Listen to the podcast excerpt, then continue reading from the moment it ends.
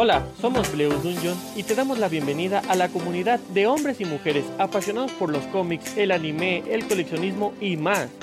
¿Por qué es un sentimiento único? Bienvenidos al mundo geek.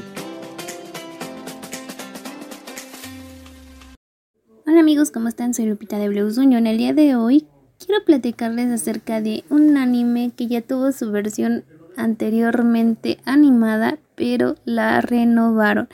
Pero antes que nada, espero que, estén teniendo un buen día, tarde o noche, dependiendo de la hora que nos estén escuchando. Y bueno amigos, este anime es Fruit Basket y pues es una historia de comedia, de drama, fantasía, reencuentros de la vida, romance y shoujo.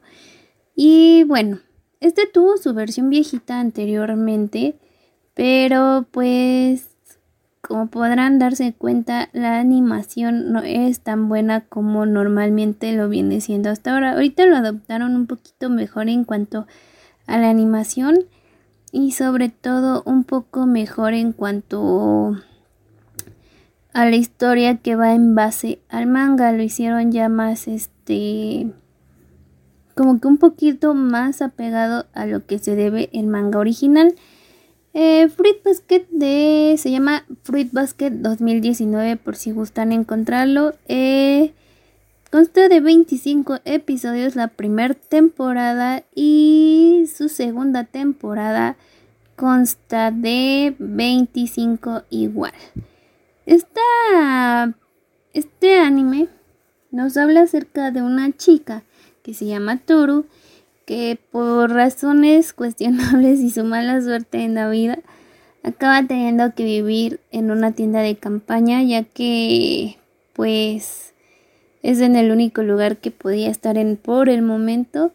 Pero lo que ella no sabía es que ese terreno le pertenecía a una familia que se llama Soma quienes pues no son personas comunes como todos porque tarde o temprano ella termina dando cuenta de que poseen como que un secreto, un secreto donde pues realmente si ella los abraza a los chicos pues se terminan convirtiendo en un animal en base al zodiaco chino.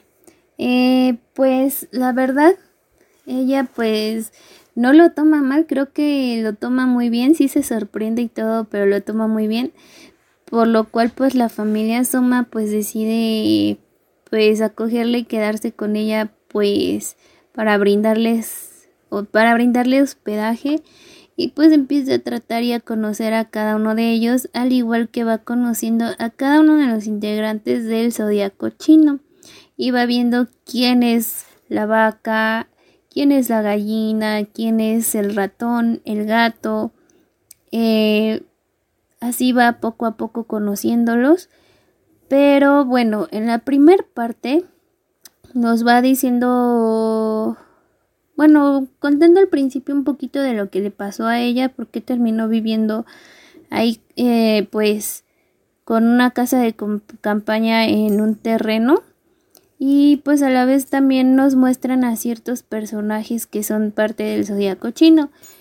Y pues nos muestran a otro personaje que se puede decir que es como que la cabeza de la familia Soma en cuanto al zodiaco chino, que es Akito. De él no nos lo desglosan tan bien su historia, de hecho en la segunda temporada tampoco nos lo han desglosado bien, si bien sí se empieza a notar un poco más su presencia. Y pues en la segunda temporada pues nos hablan acerca de la maldición de pertenecer a esta parte de los miembros del zodiaco chino.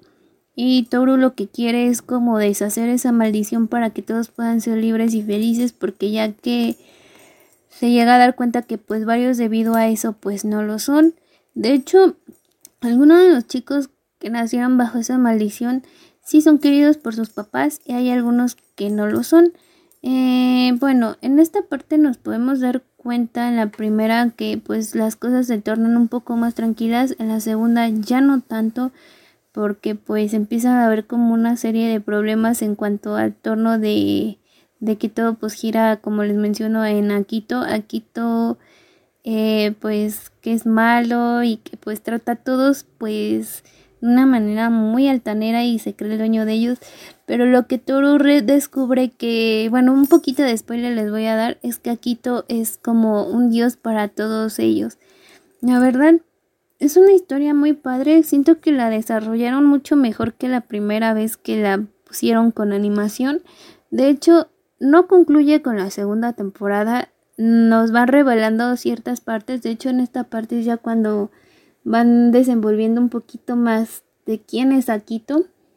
Eh, y por otro lado, nos van a regalar una tercera temporada. La verdad desconozco si ya con esta tercera temporada nos terminen de mostrar todo lo que gira en torno a este anime. Y pues esperemos que nos lo desglosen bien, que nos den una adaptación muy buena como hasta ahora lo han hecho.